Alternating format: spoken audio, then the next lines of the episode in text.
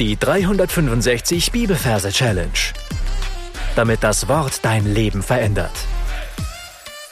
Mit Frank Bossart und Florian Wurm.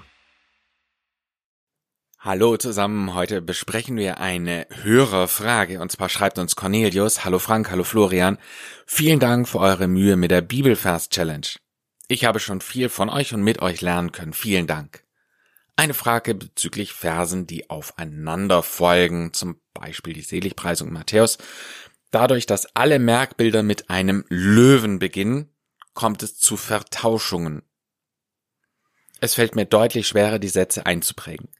Bis jetzt habe ich es so gelöst, dass ich die Merkbilder intensiviert habe. Gibt es einen anderen Weg? Parallel lerne ich Psalm 25. Wenn in über 20 Sätzen ein Nilpferd die Hauptrolle spielt, kriege ich ihn nicht in meinen Schädel. Was tun? Vielen Dank für eure Antwort. Gruß Cornelius aus NRW. Hallo Cornelius. Erstmal vielen Dank für die Frage, die ja sehr wichtig ist für viele. Und vielen Dank auch für die Antworten, die du da schon mit reingelegt hast. Du hast ja geschrieben, bis jetzt habe ich es so gelöst, dass ich die Merkbilder intensiviert habe. Und das ist eigentlich eine coole Lösung, die ich auch jedem ans Herz legen will. Macht bitte die Merkbilder intensiv. Zum Beispiel, wenn ein Löwe ins Spiel kommt, dann darf der mit seinem Gesicht direkt vor dir vorbeilaufen, dich anschnurren, er darf mit einem tiefen Atemzug in dein Gesicht reinatmen, so dass du Gänsehaut bekommst.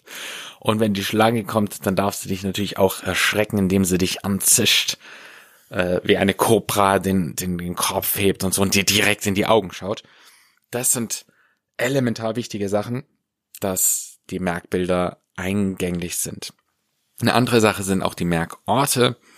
Also wenn du zum Beispiel die Seligpreisung hier als Beispiel nimmst, dann würde ich empfehlen, für jede, äh, für jedes Zweierpaar, das wir besprochen haben, einen eigenen Merkort zu machen und die Versreferenz, das heißt diese beiden Bilder für Kapitel und Vers, schön einarbeiten in diesen Merkort. Zum Beispiel, wenn du dir die Seligpreisung in einem Zimmer vorstellst.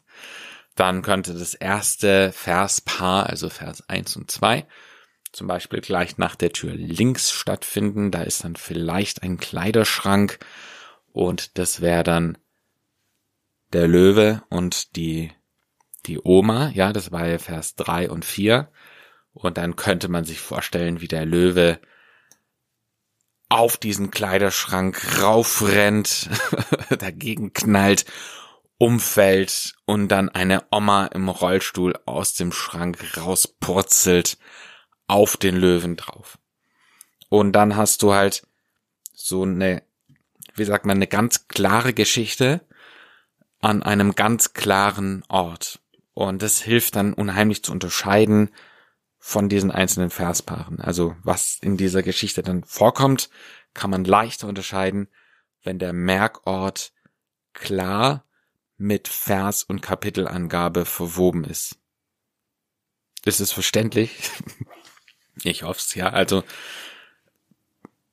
möglichst intensiv, ja, super Tipp. Mach alle Verse intensiv, mach die Geschichte intensiv, so intensiv, wie du nur irgendwie kannst mit deiner Vorstellung und nutz wirklich alles deine, deine Fantasie, deine Gefühle, vielleicht auch mal deinen Geruchssinn, ja, alles irgendwie mit, mit einsaugen und dann bleibt er in der Regel auch ganz gut hängen und versucht die Merkorte eben klar voneinander zu trennen. Also es darf nicht alles so ein Wabbel irgendwie in einem Zimmer drin sein, sondern du musst jeden Vers und jedes Verspaar in dem Fall ganz klar an einem Ort definieren. Und dann kommen wir auch schon zu deiner ja, zweiten Frage oder eigentlich ist es gar keine extra Frage, das ist eine Frage, die dazugehört. Du hast ja gesagt, parallel lerne ich Psalm 25.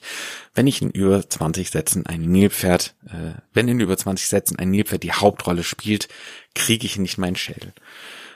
Was tun? Nicht das Nilpferd 20 mal in Psalm 25 einweben. das ist auf gar keinen Fall. Also, es gibt zwei Möglichkeiten. Entweder sagst du, ich teile diesen Psalm 25 in mehrere Sinnabschnitte, sagen wir mal vielleicht vier Verse pro Abschnitt, dann hast du das fünfmal.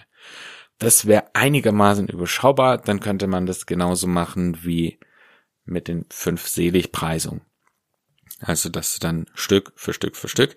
Das hätte den Vorteil, dass du dich dann später auch einigermaßen im Psalm 25 wieder zurechtfindest. Das heißt, du kommst dann schneller wieder auf einen speziellen Vers, den du suchst. Aber was ich dir an dieser Stelle empfehlen würde, wäre, dass du einen Merkort dir dafür reservierst. Also sagen wir mal, du hättest jetzt die Psalmen bei dir zu Hause abgelegt in deinem Gedächtnis.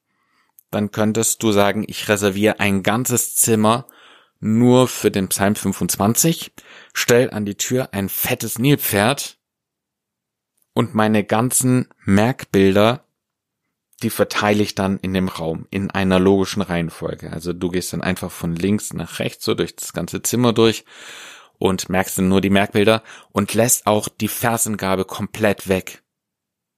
Je weniger Informationen übrigens, desto besser. Das heißt, das Einzige, was in deinem Zimmer stattfindet, das sind einfach nur so ein paar einzelne Triggerwörter, die du brauchst, dass du wieder auf den Vers kommst.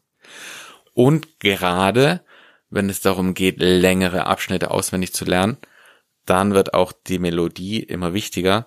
Und da gibt es so alte Kirchenlieder, wie zum Beispiel Befiehl du deine Wege und was dein Herz kränkt und so weiter.